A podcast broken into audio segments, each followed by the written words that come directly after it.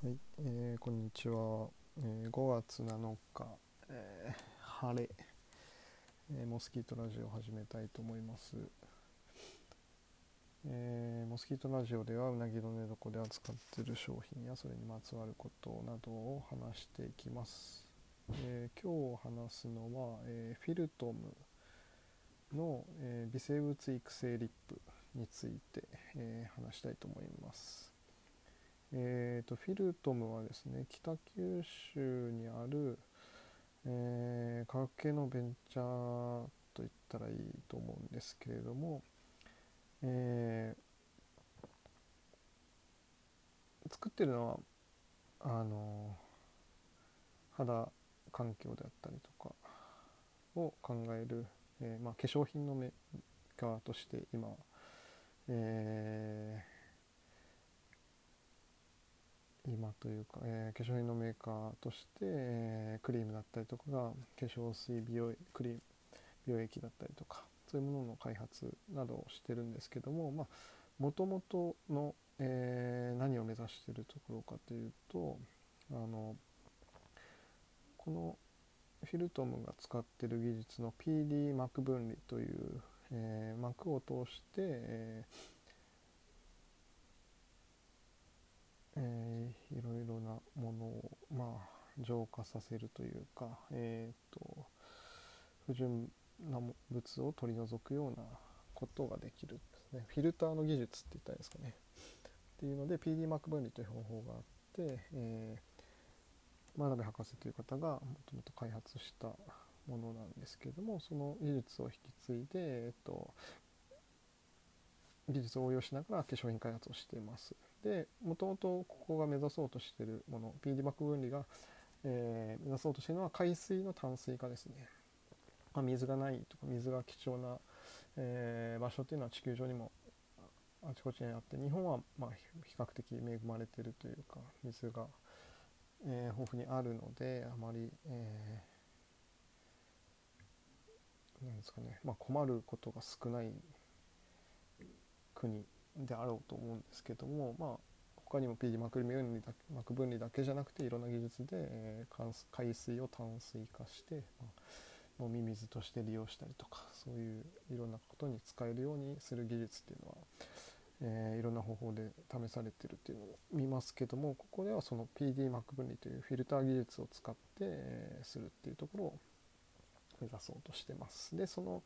中の、えー、とその過程でその PD 膜分離というフィルター技術を通してやれることの一つの、えーものとしてあプラセンタ生プラセンタと呼んでいますけどもその、えー豚の胎盤を使って、えーその、まあ、赤ちゃんがにとってのすごい栄養素栄養価が高いプラセンタですね胎盤を、えーに非加熱で熱を通さずあ熱を加えずに、えー鮮度を保ちそのタンパク質とかが壊れなるべく壊れないような状態で、えー使えるものとするようなのに、えーとこの膜の技術っていうのが、まあ非加熱でそのフィルターをできるのでそのウイルスであったりとか、えーそういうものを、え除去して、え使えるということでその化粧品開発などをやってます。でその中での一つの商品で微生物育成リップというのがあってで、まあ、まずその肌環境っていうものを考えていく時に、えーどういうものを、えーえー作ればいいかという、うん、作ってまあ、どういうふうなことを施していけばいいかっていう時に、まあえーここの考えたコンセプトとしてはあの通常だとその直接、まあ、肌例えば保湿に対して、えーと保湿力をがあるものを塗るだとか、えーそういうもうすでに分かっている、うん、現象に対して、まあ、対処するための、えー直接的に対処するためのものを、えーあの塗っていくっていうことをするのがまあ一般的だとは思うんですけどもこのフィルトムが考えた方法というのがもともと人間の肌とかにいる常在菌というものがいてでそれに対その常在菌がうまく働いている常在菌が居心地のいい環境を作っておくっていうことは結果的に人間の肌にとって一番いい状態あの潤いが保たれてるっていうのは、えっと、常在菌があの弱酸性肌が弱酸性っていうのもその菌にとっての居心地がいい状態であったりとかその弱酸性がまた崩れていくと悪い菌っていうのが繁殖しやすくなったりもしくは荒れたりだとか、えー、そういうことにもつながるっていうことでその菌の存在であったり菌の居心地がいい環境をどう整えるかっていう視点で、えー、何をあの、えー、リップクリームとして塗ればいいのかっていうことを考えて中の成分であったりとかに、え、着目して、え、作り込んでいったのがこの微生物育成リップ。というちょっとな変わった名前なんですけれども、えー、プロピオン酸菌と、えー、コリネ微生物群っていう、えー、菌ですね。そのまああ常在菌微生物が、え、優勢になるような状態そのバランスが崩れにくいような状態を、えー、整えるリップで、まあ、あとはやっぱり環境バランス崩す原因としてはもうビタミンが不足してるとかストレスとか乾燥っていうのもあったり舐めすまあ唇をちょっと舐めすぎてしまったりだとかっていうのでもまあ簡単には崩れてしまうんですけれどもそのそのための、えー、に、えー、対処するその菌たちを元から根本的に元気にしていくことをすることで、えー、いい状態、まあ、内側からというかもともとあるものを、えー、生かしてそれを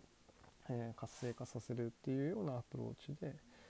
えー、化粧品開発などをしてます。まあそこがちょっと,、えーと、視点としても、えー、化粧品の視点としても面白いんじゃないかなと思っているんですけれども全、えー、何か何でしょうね、えー、技術であったりとかノウハウみたいなものうんとかその育つ環境を整えるっていう風なアプローチはまあこの金の話だけじゃなくて、えー、このピルトの池さんもあの、えー、動画の中とかでも話してしてたんですけどあの、ま、例えば海外から新しい技術が来るとか橋の技術だとかコンクリートの技術作って建物を作る技術っていうものが来る。っていうその、まあ、橋だったりとか建物みたいなのの完成品っていうもの自体を輸入するとか、えー、っていうことではなくてそのそれらを、え、作るために必要な、えー、素材であったりとか、え技術みたいなこと自体を、え学んでいったりとか、えそれが定着していくっていうことが結果的に、まあそのえ自力で、えそういううん構造物などを作っていけるような状態に向かっていけるんじゃないかっていうことにも例えてたんですけども、まあ、そういう視点で、えー、フェルトムの化粧品っていうのは、えー、作られています。し、まあ、例えば石鹸みたいなのも作ったりもしてるんですけどもちょっと今日は深くは触れないですけどもそのじゃあ菌を落としすぎないとか泡切れがいい石鹸っていうものそのえー、海面活性剤が残りすぎることでとか落としきれないことで起きる弊害みたいなの菌を落とすっていう視点だけではなくて、えー、それが逆に残ってしまうことでじゃあ従来にあった、えー、肌の環境とか地球の環境っていうものに対する影響っていうのもまあ同時に考えていく視点としては大事じゃないかっていうようなことを言ってるのかなと思います。まあちょっとまたこの辺は、えー、と別で話したいなと思うんですけども今ちょうどフィルトムの、えー、微生物育成リップですねが、えー、揃ってるのでちょっとこの話をしました。また、えー、今後はちょっと生ミルクセラミド